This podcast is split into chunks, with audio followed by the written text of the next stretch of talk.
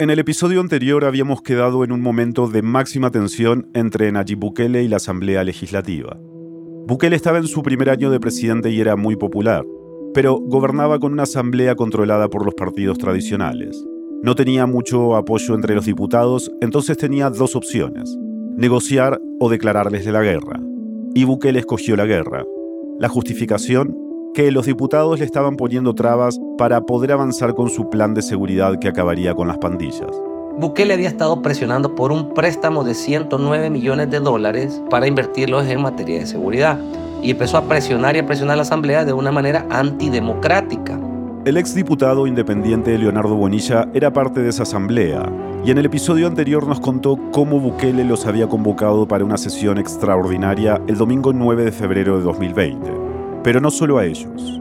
El mismo presidente de la República había convocado a sus simpatizantes a que llegaran a la Asamblea Legislativa a hacer presión. E incluso el mismo presidente de forma inconstitucional estaba haciendo un llamado a la insurrección para que el pueblo se levantara en contra de la Asamblea Legislativa. La preocupación fue de aumento en aumento porque el hecho de que él convocara ya era una mala señal. De hecho existía la incertidumbre si los planes del gobierno eran ir a sentar a nuevos diputados y dar un golpe de Estado en el momento, porque todo se prestaba para ello. Lo que pasó entonces, el momento que vamos a contarles ahora, marcó un antes y un después en el gobierno de Bukele. El presidente millennial decidió que podía jugar con los símbolos de la democracia porque no tenía nada que perder. Al contrario, estaba ganando terreno. Esto es El Señor de los Sueños, un podcast de Radio Ambulante Estudios. Soy Eliezer Budasov. Y yo soy Silvia Viñas. Episodio 3. La hora de la medicina amarga.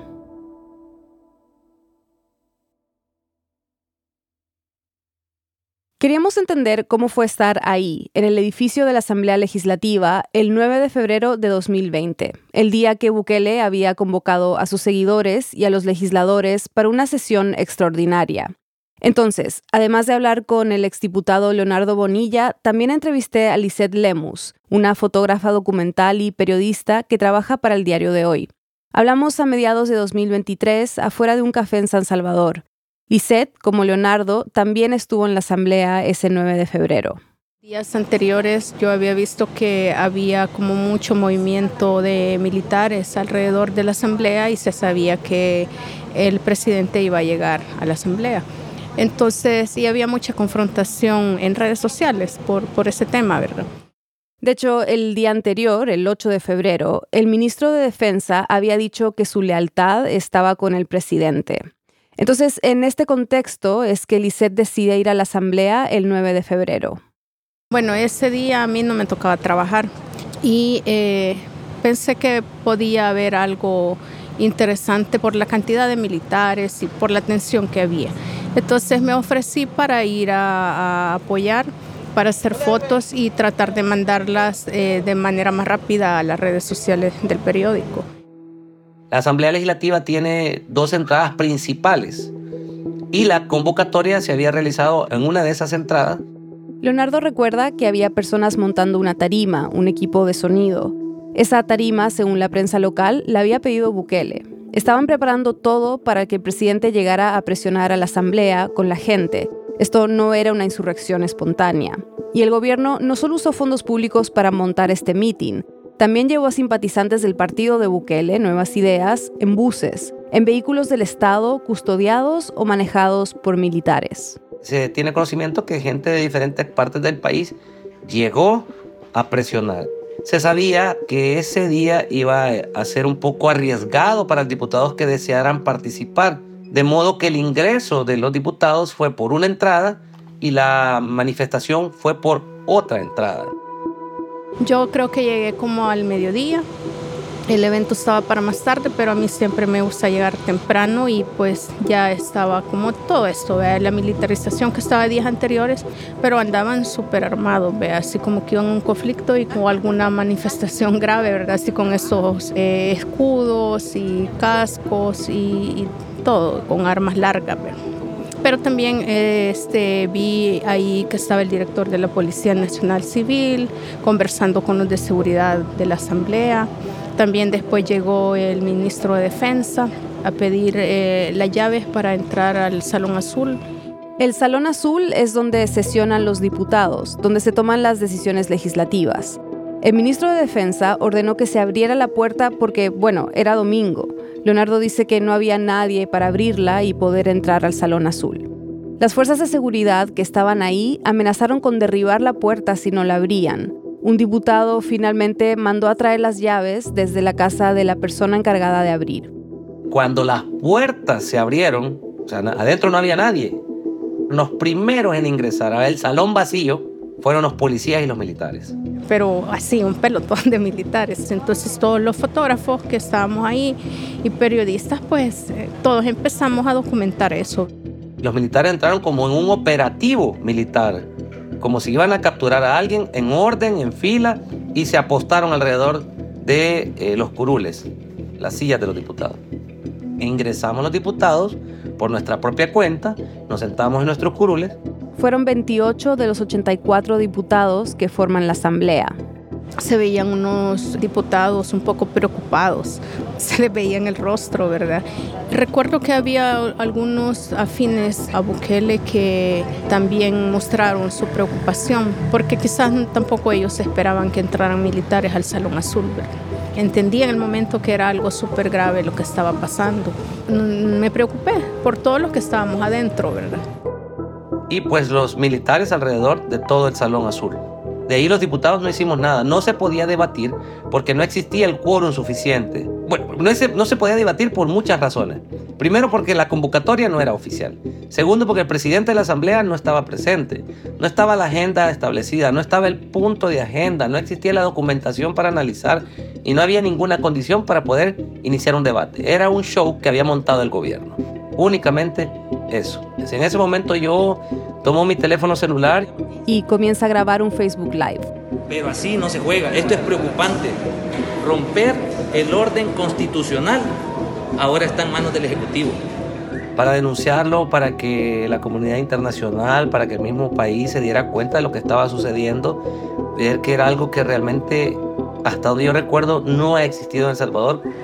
Estoy en la disposición de dar mi voto para solventar los problemas del país, pero no es esta la forma, señor presidente Nayib Bukele. Aquí lo estamos esperando en el pleno. El miedo del que hablaba Leonardo al principio, de que se estaba gestando un golpe de Estado, en este momento era palpable.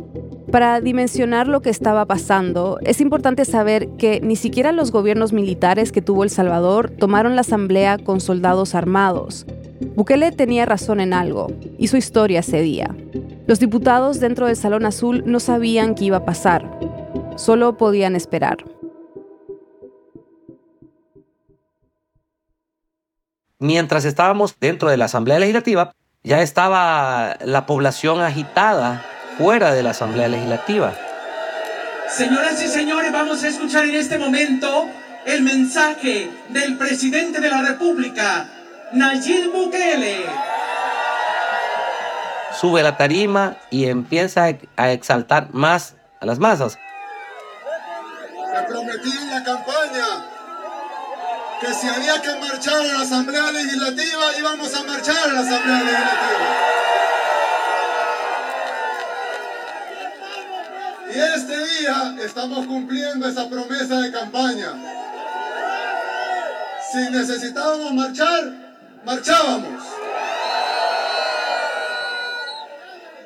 Y ahí está el Palacio Legislativo donde vamos a entrar en un momento sí podía escucharse porque pues estaba a unos metros afuera de la asamblea y a unos metros del salón solemne y pues habían equipos de sonido con alto volumen pues que permitían que se escuchara lo que se estaba hablando afuera. Estamos haciendo historia. Y los que digan que no, que miren este mar de gente enfrente de la Asamblea Legislativa, con su presidente hablándoles, con el apoyo de la Fuerza Armada y de la Policía Nacional Civil, que está acá no para reprimir al pueblo, sino para apoyar al pueblo. Pues yo creo que Bukele estaba contento, yo creo que él estaba feliz, yo creo que él estaba realizado. Él sabía perfectamente lo que estaba haciendo, yo creo que ya tiene un espíritu de dictador y, él dice, se hace lo que yo digo. Y si alguien le dice, presidente, con todo respeto, esto no es legal, esto no es constitucional, pues él dice, bueno, pero yo lo quiero y punto, y, y lo hace. Pero claro, no lo dice así abiertamente. De hecho, en este discurso afuera de la asamblea le pasa la pelota a la gente, a unas 5.000 personas que estaban ahí.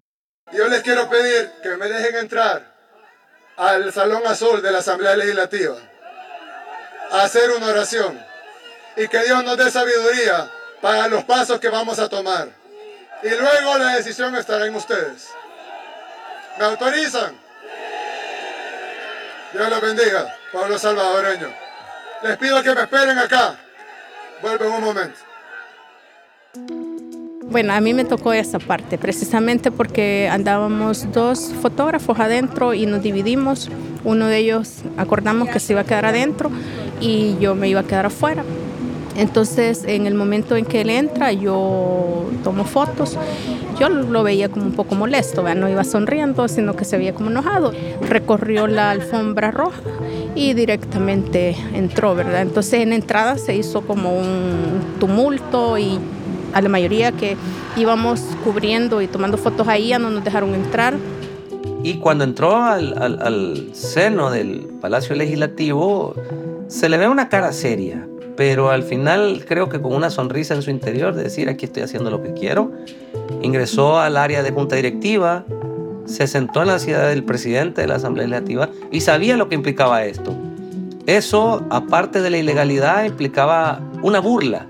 Se sentó en la silla del presidente y todavía tocó el gong, que es una campana que simboliza el inicio y cierre de una sesión plenaria.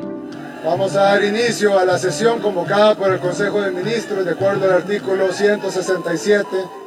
Estaban diputados del oficialismo y aún votando no llegaban al número de votos necesario, así es que él sabía que de forma eh, legal no había nada que hacer para conseguir su objetivo. Pero entiendo también que su objetivo ese día no era realmente que se le aprobaran los 109 millones de dólares, porque él sabía que no iba a suceder nada. Su objetivo era dar ese golpe puntualmente. Y lo único que dijo fue, Vamos a hacer una oración.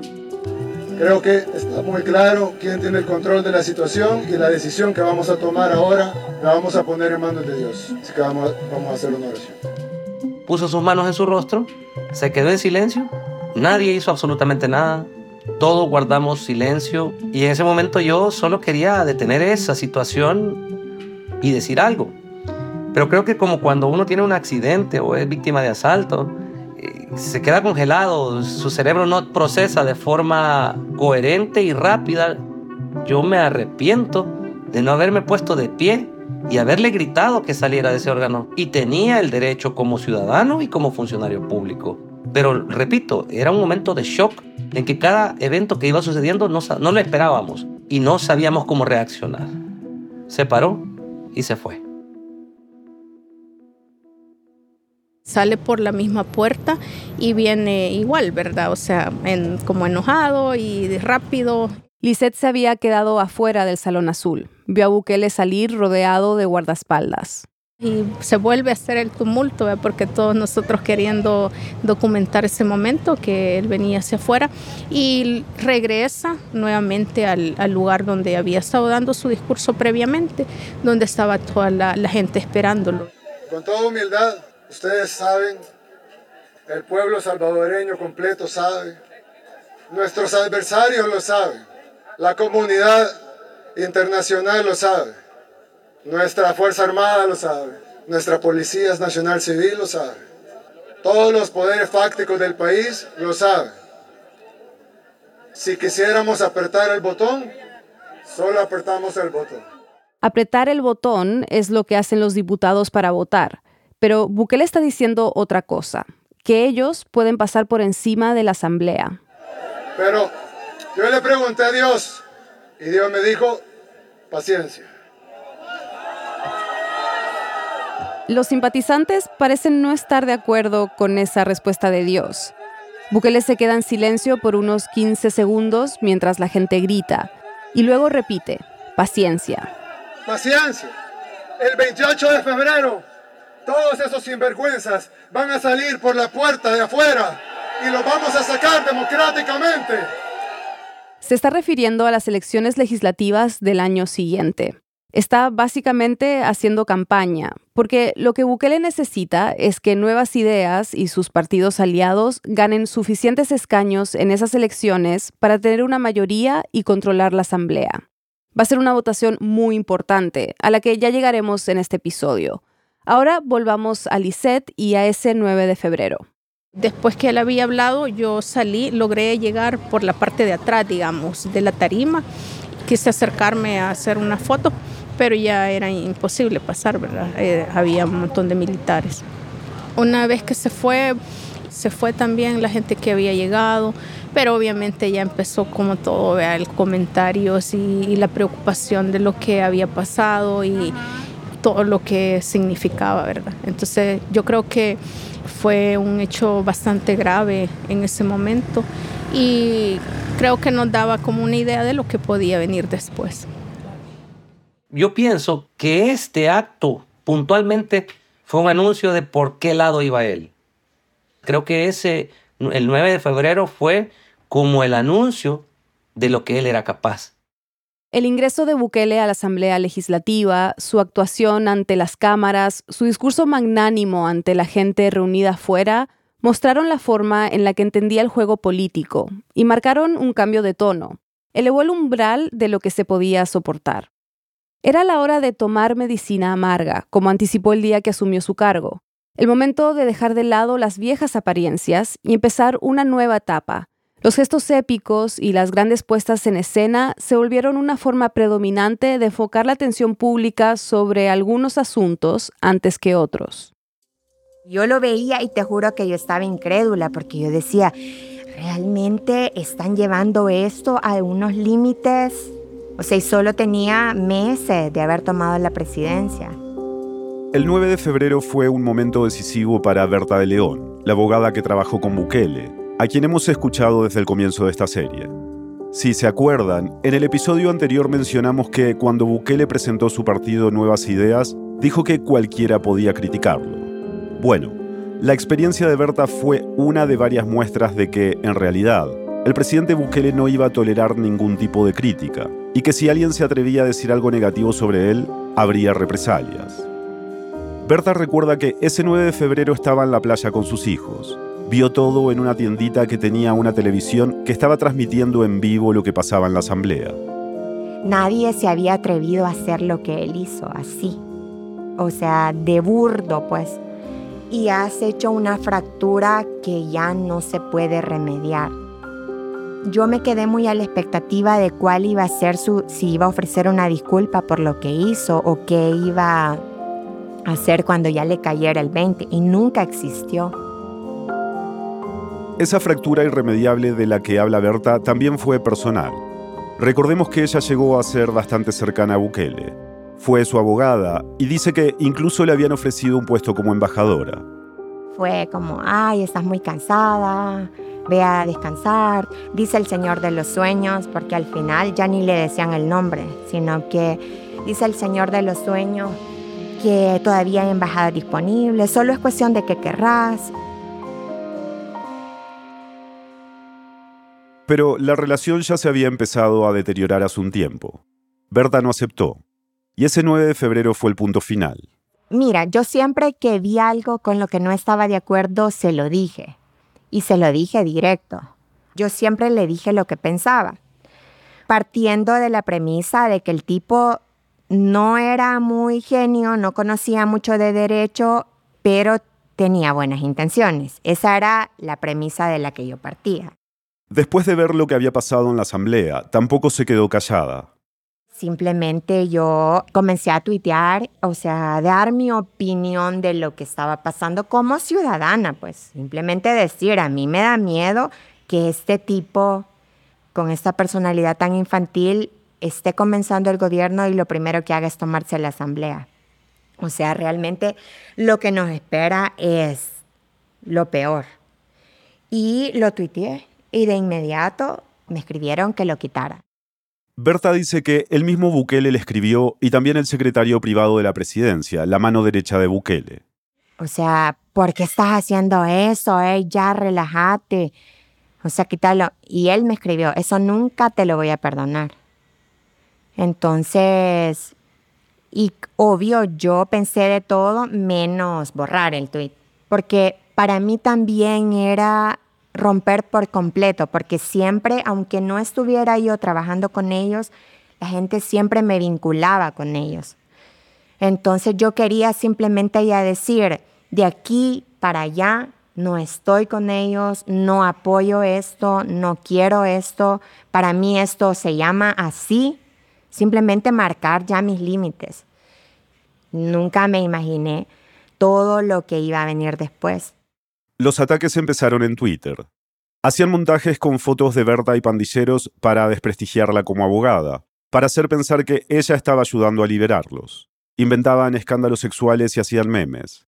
Berta asegura que Bukele y su gente estaban detrás de estos ataques. Eso es lo que le decían personas que seguían en el círculo del presidente y que ella había defendido. Le aconsejaban que mejor dejara de criticarlo, que se fuera del país. Yo realmente no quería salirme de El Salvador. O sea, ya había hecho mi vida, tenía una carrera que me había costado estudio, esfuerzo, etcétera. Mm, digamos, no vengo de una familia acomodada. Entonces era como, bueno, yo no me voy a ir. Aparte que el nivel de litigio mío siempre fue contracorriente, siempre fue de riesgo. Entonces, digamos que estaba acostumbrada a manejar cierto nivel de riesgo. Pero esto se salió totalmente de control me seguían en moto, me pusieron un dron en el patio de mi casa. Mandaron a gente de la institución que recolecta datos de los salvadoreños para interrogar a su hijo. O sea, realmente fue una guerra psicológica que no pude. Las consecuencias del 9 de febrero no solo fueron personales para gente cercana a Bukele como Berta, que luego se volvió más crítica, ni siquiera fueron solo nacionales. La reacción internacional a la toma de la Asamblea fue inmediata. Organizaciones de derechos humanos, las embajadas en El Salvador de Estados Unidos, Reino Unido y la Unión Europea, todos rechazaron la presencia de militares en la Asamblea. Con el 9 de febrero comenzaron las condenas internacionales a las movidas autoritarias de Bukele, pero como buen publicista sabía cómo solucionar este problema de imagen, cómo aprovechar una situación para distraer y enfocar la atención en sus aparentes logros. Y al mes siguiente, una crisis global se volvería el escenario perfecto para mover los reflectores. Una pausa y volvemos. Lourdes Maldonado se convirtió el domingo en la segunda periodista mexicana asesinada. En América Latina, la región más violenta para los periodistas, protegerlos debe ser una responsabilidad de la sociedad en su conjunto. Con una tasa de impunidad del 99% de asesinatos en los últimos dos años en México y Colombia, la prensa, temerosa de represalias, ha restringido el cubrimiento de asuntos de interés público. Para organizaciones como la Fundación para la Libertad de Prensa y Artículo 19, la impunidad es un acto nocivo para el ejercicio periodístico y deja a su paso lugares inmersos en el silencio. La casa productora detrás de Bukele, El Señor de los Sueños, es Raambulante Studios y tenemos otros dos podcasts que deberías escuchar. Cada martes publicamos Raambulante, historias de familias, de migración, de aventura, de amor. Y cada viernes sacamos El Hilo, donde cubrimos y explicamos a fondo una noticia impactante de América Latina. Busca Raambulante y El Hilo en tu app de podcast preferida. Estamos de vuelta. Un mes después de la irrupción de Bukele con militares en la Asamblea, la Organización Mundial de la Salud declaró que estábamos en una pandemia. El periodista Gabriel Labrador, a quien han escuchado en los episodios anteriores, dice que esto a Bukele le vino como anillo al dedo. Podía redirigir la atención negativa hacia sus aciertos en el manejo de la crisis sanitaria. Y para lograr esta distracción, empezó a tomar decisiones bastante rápido. Causó sorpresa que la primera reacción de un país pequeñito, un gobierno tan pequeño se lo tomara tan en serio, este problema que, parecía mundial y que parecía algo muy lejano todavía. Hemos decidido declarar cuarentena para todo el territorio nacional. Vino la primera cadena nacional en la que dijo que iban a tomar la primera medida drástica y fue que anunció la suspensión de clases y el cierre de fronteras. Eso no es una decisión que se ha tomado a la ligera, se ha tomado en consulta con especialistas, se ha tomado en consulta con miembros del gabinete, se ha evaluado el impacto económico. Eso fue el 11 de marzo, un miércoles. Y fue de las primeras decisiones que tomaron los gobiernos en Latinoamérica y en el mundo. En la cadena nacional todo se veía muy bien planeado, dice Gabriel. pero en la práctica la realidad era un poco caótica por lo rápido que se estaba moviendo todo. El propio presidente decía que había que actuar rápido y que probablemente iban a caer en errores y que iba a cometer, digamos, algunos deslices, pero él prefería, según lo que decía, era equivocarse haciendo cosas. A los pocos días de anunciar las primeras restricciones, Bukele le pidió a la Asamblea que aprobara un estado de excepción para enfrentar la pandemia. Y lo hicieron. En la práctica, eso restringe derechos constitucionales. En este caso fueron el libre tránsito y el derecho a la reunión. A finales de marzo, Bukele decretó una cuarentena residencial obligatoria de 30 días, y las consecuencias de no cumplir con las medidas se empezaron a sentir rápidamente. El primer día de esta cuarentena, la policía detuvo a casi 300 personas por supuestamente violar el confinamiento. Esas detenciones arbitrarias continuarían durante meses. La policía y los militares metieron a miles de personas en lo que llamaron centros de contención. Eran hoteles, gimnasios y otros lugares transformados en sitios donde recluían a las personas que no cumplían con el confinamiento. Bajo el estado de excepción, las autoridades podían obligar a las personas a ir a estos centros. Muchos no tenían condiciones básicas. Los baños eh, sanitarios colapsaban, la alimentación era pésima, no tenían donde dormir, el calor insoportable, etc. La justificación de Bukele era, es mejor hacer esto a no hacer nada, es mejor detener a todo aquel sospechoso de tener el virus a que tengamos contagios que no podamos contener. O sea, Bukele yo creo que a sabiendas de que El Salvador es un país pobre, con poco presupuesto, optó por el manudurismo, es decir, por olvidarse de los derechos humanos y por marcar la tónica de lo que vendría mucho tiempo después, o sea, de que en realidad los derechos humanos, esta idea de que los derechos humanos son solo un estorbo cuando se quieren hacer bien las cosas. Y mucha gente compró esa idea y comenzó a, ver a Bukele como ese papá protector que te pega porque te quiere. Y esa fue una idea que cualquier comunicador especialista puede detectar en, en todo su hilo de comunicación. O sea, como Bukele te dice que sos un niño rebelde y por tanto necesitas un par de golpes para sobrevivir en este momento. Y Gabriel dice que los mensajes de Bukele eran alarmistas. Apelaban al temor y creo que ese era el juego un poco psicológico, mental al que jugaba el presidente mejor le meto miedo a la gente para que se quede en su casa.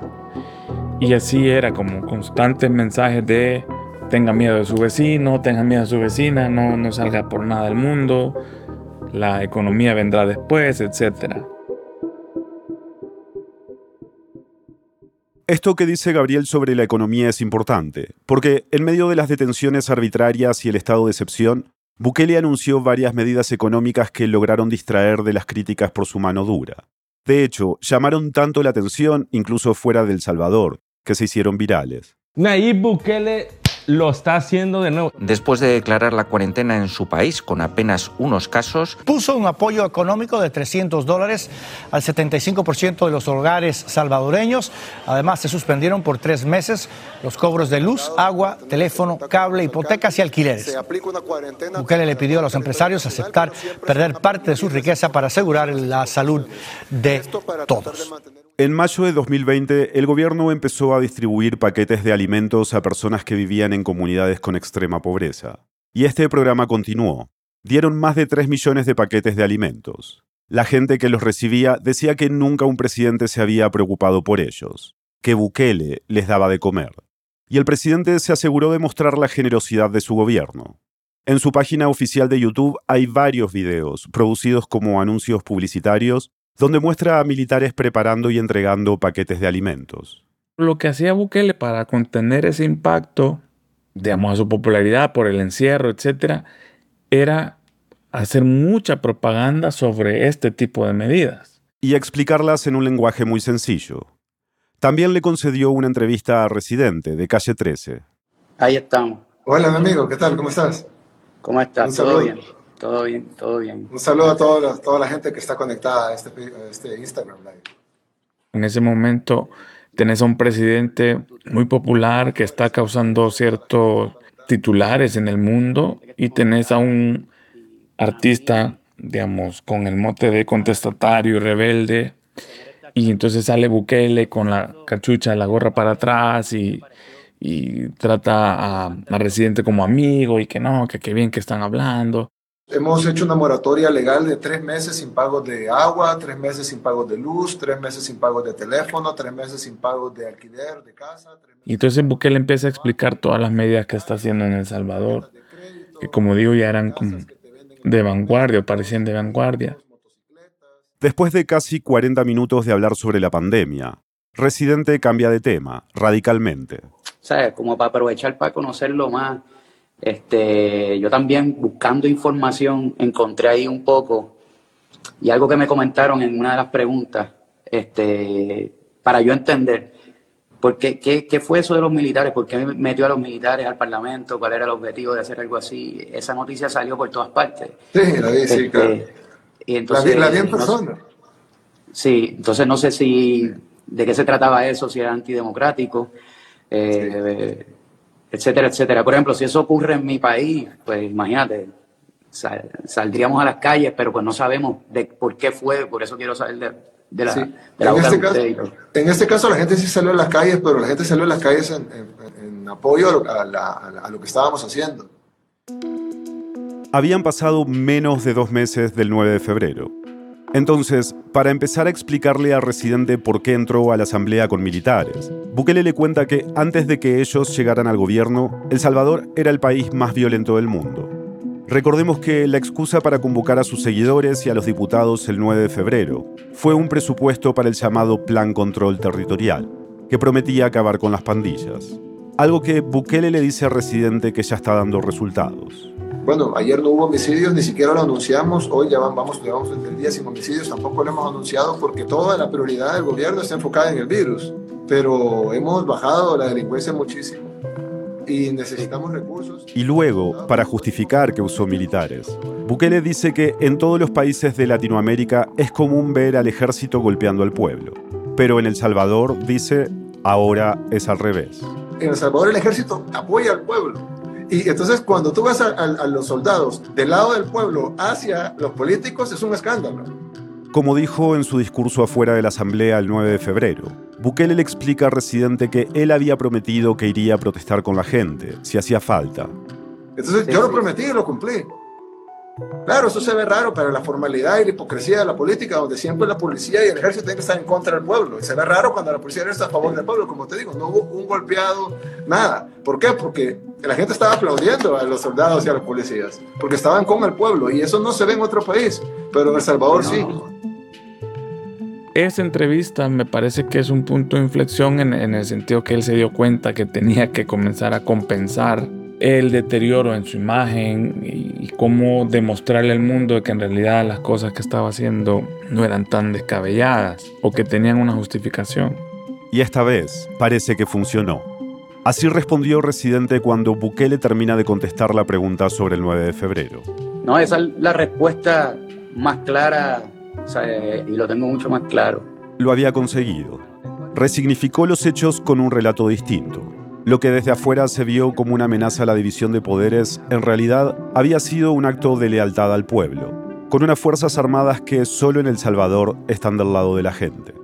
Esta entrevista fue una muestra de que no importaba qué tan autoritarias fueran sus acciones, Bukele podía encontrar una justificación lo suficientemente convincente para las personas que ya había conquistado. Como escuchamos hace un momento en la entrevista con Residente, Bukele resaltó que los homicidios estaban bajando. Y tenía razón. En parte era una tendencia que venía desde el 2016, una baja gradual. Pero la pandemia reforzó esa disminución.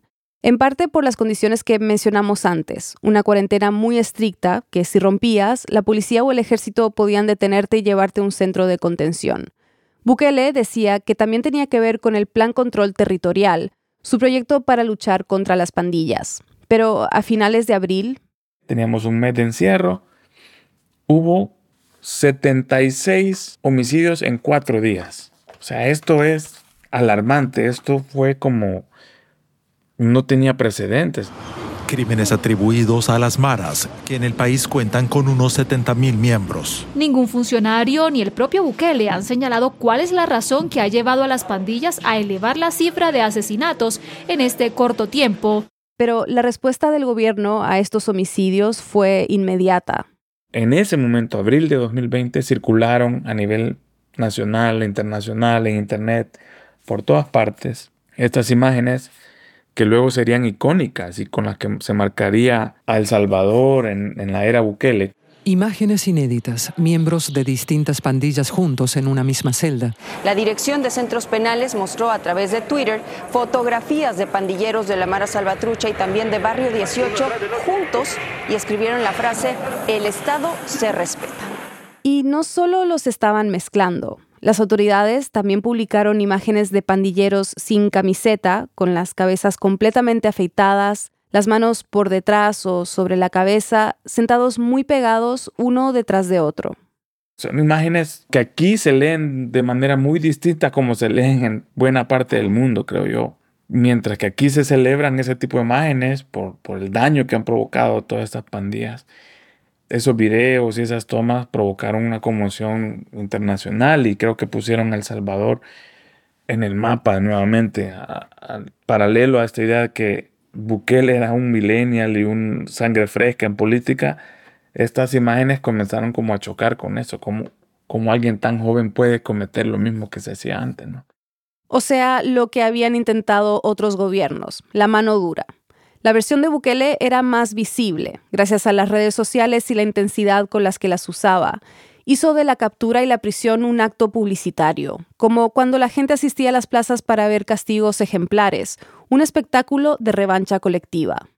Además de mezclarlos, el gobierno también instaló láminas de metal para sellar celdas, y Bukele autorizó vía Twitter el uso de la fuerza letal, es decir, le dio permiso a los agentes de seguridad para disparar a reclusos o sospechosos en defensa propia o para proteger a los ciudadanos. Después de este repunte a finales de abril, los homicidios de nuevo bajaron. En junio Bukele cumplió su primer año como presidente, y a pesar de lo que pasó en abril, en general los homicidios se habían desplomado a niveles históricos en ese año. El gobierno, claro, lo atribuía a su plan, a tener a más policías y militares en el terreno, a haber reforzado la seguridad en las cárceles.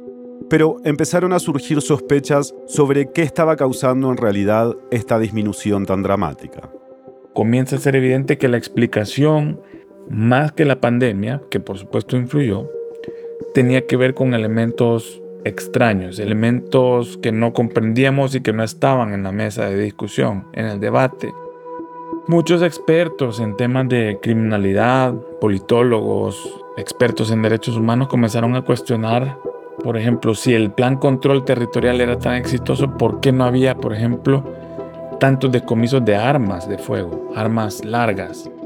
¿Por qué si se hacían redadas y se estaba combatiendo a la pandilla, ¿por qué en los tribunales no se veía eso? No se veía reflejado que había tanta cantidad de pandilleros procesados por diversos tipos de delitos.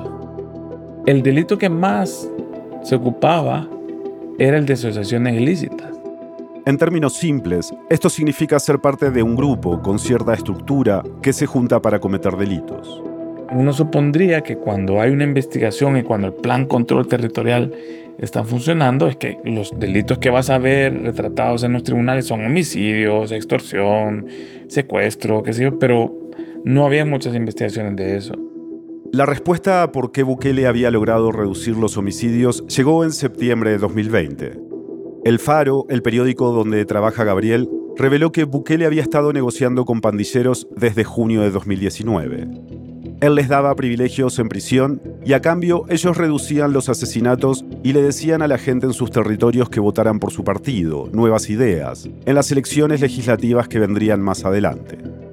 Esto de negociar con las pandillas era algo que otros gobiernos habían hecho y el Faro también lo había destapado. Llevan años cubriendo a las maras, así que han mantenido una relación profesional con fuentes que son parte de estructuras de pandillas y también con fuentes que trabajan en el gobierno hasta que se abrió una información tremendamente importante que era los propios documentos del gobierno de la República con reportes escritos de los carceleros hablando de que entraban funcionarios a las cárceles a hablar durante tanto tiempo con el líder tal de la estructura MS-13, la Mara Salvatrucha. Y así más de 100 documentos firmados, sellados, y como que todo comenzó a cuadrar y explicar. Y por supuesto, la reacción de Bukele fue desmeritar el trabajo, decir que todo el mundo sabía que él trata mal a las pandillas. Y entonces su idea era eso, como combatir la narrativa con otra narrativa y crear la duda. Y eso, al menos en ese sentido, yo creo que el gobierno ha sido bastante hábil en atacar al faro y no atacar la investigación con sus argumentos, con sus evidencias. Su estrategia fue atacar al mensajero. Y la narrativa le ha funcionado a Bukele. Crea una disonancia cognitiva, dice Gabriel. Por un lado, hay un medio serio revelando información sobre un pacto, y por otro está el presidente en Twitter exhibiendo cómo tratan a los pandilleros en las cárceles. Este conflicto entre dos informaciones contradictorias no fue difícil de resolver para la sociedad salvadoreña, una sociedad que ha vivido bajo el terror de la extorsión y la violencia de las pandillas. Uno prefiere creer aquello que le conviene, y lo que hacía el presidente estaba funcionando. Más adelante en esta serie vamos a dedicar un episodio entero a la guerra de Bukele contra las pandillas. Bukele controlaba la narrativa, sí. Seguía siendo muy popular a pesar de estas revelaciones. Pero por detrás, mientras atacaba a los periodistas y negaba todo, la justicia empezó a actuar. La fiscalía, cuando el Faro reveló estas investigaciones, tomó cartas en el asunto y llegó a los centros penales a decomisar mucha información, computadoras, eh, discos, documentos, y eso por supuesto que provocó un cisma político en el gobierno, porque era una amenaza a la estabilidad del, propio gobierno. En el sentido que si se descubre o si se descubría o de repente si el fiscal imputaba cargos contra funcionarios por estas negociaciones, pues vaya crisis que se le hubiera armado al presidente, porque era su arma potente, ¿no? Esta lucha contra las pandillas. Y al cabo de un tiempo, ya estos fiscales comienzan a sentir el acoso de parte del gobierno. Es que no solo estaban indagando sobre estas negociaciones con pandilleros. En esos meses, la Fiscalía también empezó a investigar al gobierno de Bukele por contratos irregulares durante la pandemia.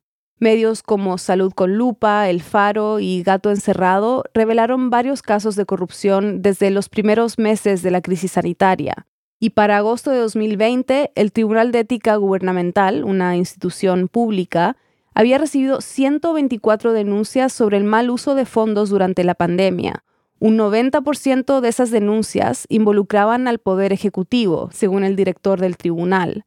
En noviembre de ese año, fiscales allanaron las oficinas de los ministerios de Salud y Hacienda. Tenemos un fiscal que es incómodo al gobierno, entonces el gobierno intenta minarlo pero para eso tiene que conseguir votos suficientes en el Congreso para poder pues tener margen de maniobra y nombrar a alguien digamos más amigable para el buquelismo. Pero además de la Fiscalía, la Sala de lo Constitucional también venía hace meses incomodando al gobierno de Bukele. Habían anulado algunas de sus medidas para combatir la pandemia. Y por eso es que Bukele armó toda una narrativa contra ellos, acusándolos de genocidas y acusándolos de que estaban en contra del pueblo salvadoreño. Y hasta hay un audio por ahí en el que el, presidente dice, bueno, si yo fuera dictador... ¿Qué dictador? Los hubiera fusilado todos o algo así, si fuera de verdad un dictador. Salvas mil vidas a cambio de cinco, ¿no? Pero no, no soy dictador. Se está refiriendo a los cinco jueces de la Sala de lo Constitucional. Esta entonces es la previa a una votación crucial, las elecciones legislativas de febrero de 2021 que mencionamos antes. Había mucho en juego. Para Bukele era la oportunidad de tomar control de la Asamblea si su partido, Nuevas Ideas, lograba una mayoría de escaños. Y todo indicaba que iban a lograrlo, aunque sí tuvieron algo de oposición.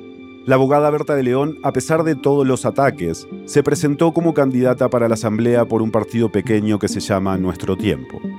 Era como, bueno, tengo una agenda clara que quisiera impulsar como diputada, Obviamente también buscaba el fuero porque yo sabía que estos no me iban a dejar tranquila. Entonces era como, bueno, esta es mi último intento de seguir luchando en El Salvador. Hizo una campaña muy crítica frente a Bukele. Así empezaba uno de sus mensajes publicitarios. Dijiste que el dinero alcanza cuando nadie roba y a vos no te alcanza el pisto. Que ibas a ser el gobierno más transparente de la historia y todos los días aparecen casos nuevos de corrupción. Digamos, yo sabía que estaba dándolo todo. O sea, era todo o nada y simplemente di todo y creo que por eso también estoy como tranquila ahora, porque yo digo, yo hice hasta lo imposible por quedarme, por luchar, por seguir y tal, y pues perdí. El día de la votación, más de 19.000 personas marcaron el rostro de Berta en la papeleta, pero no alcanzó para ganar el escaño. Nuevas Ideas, en cambio, arrasó. El presidente Nayib Bukele logró consolidar el poder con un triunfo sin precedentes. Por lo que no necesitaría aliarse con ningún otro partido político para aprobar leyes y presupuestos, ni para elegir a magistrados de la Corte Suprema de Justicia o al fiscal general de la República, entre otros cargos clave. Nuevas Ideas y sus partidos aliados sumaron 64 curules, más de la mayoría calificada. O sea, más de dos tercios de la Asamblea iba a estar controlada por ellos. Para Berta, esta victoria tan contundente de Bukele era la señal de que no le quedaba otra opción que irse del país. La verdad yo sabía que me tenía que ir desde que hicieron el conteo final y perdí. Sentía que ya el monstruo me estaba respirando aquí y la gente me decía, o sea, ya no hay más que hacer. O sea, ya le tocaste mucho los huevos al tigre, ya no hay remedio. Simplemente buscar para dónde irte. Y pues no me arrepiento por más que haya sufrido lo que ha pasado y que mi familia también lo ha sufrido, no me arrepiento de haberme desvinculado de él. Unos meses después de las elecciones legislativas, la Corte Interamericana de Derechos Humanos otorgó medidas cautelares a favor de Berta. La Corte consideró que, por ser una voz crítica del gobierno, estaba en una situación que describió como de gravedad y urgencia. Y aún así, Berta decidió irse del país. Pidió refugio en México y se lo dieron.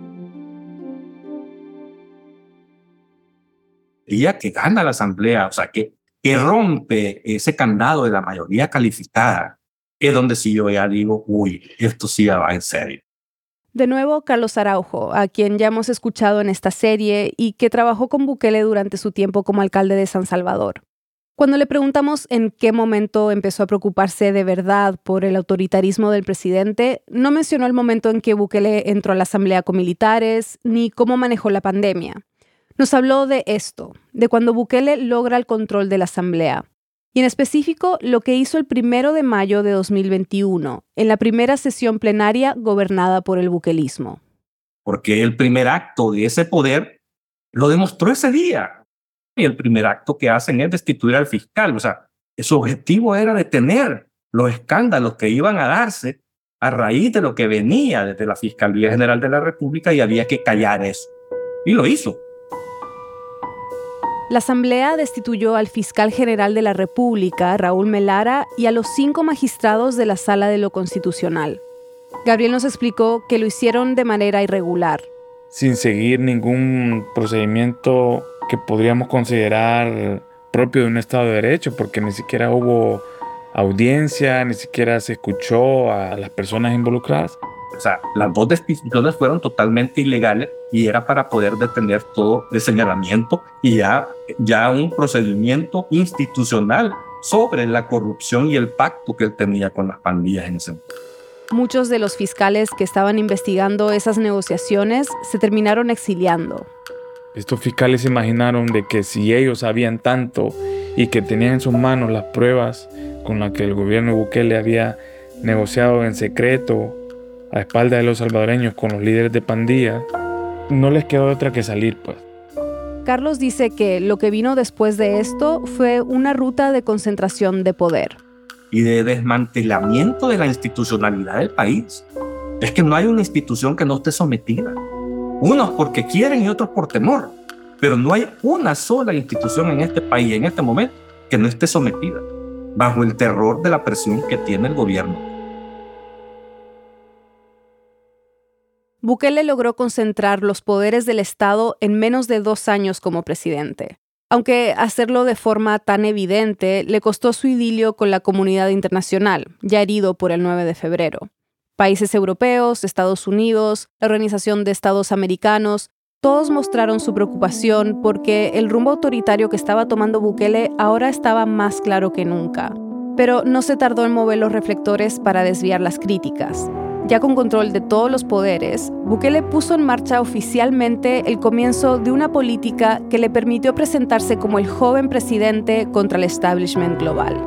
Un crypto bro abierto a la inversión extranjera de los que buscan escaparse del sistema financiero tradicional y vivir una fantasía cripto. En el próximo episodio, Bitcoin es una de las primeras políticas de Bukele que hizo ya con la democracia desmantelada. No podrías hacer esto en una democracia. Bitcoin Beach demostró que Bitcoin podría ser esa herramienta inclusiva para dar más oportunidades, para atraer más turismo, más inversiones. Por el momento no ha sido inclusivo, ¿verdad? Entonces hay más oportunidades para inversionistas y menos oportunidades para la gente local. Lo veo de eso.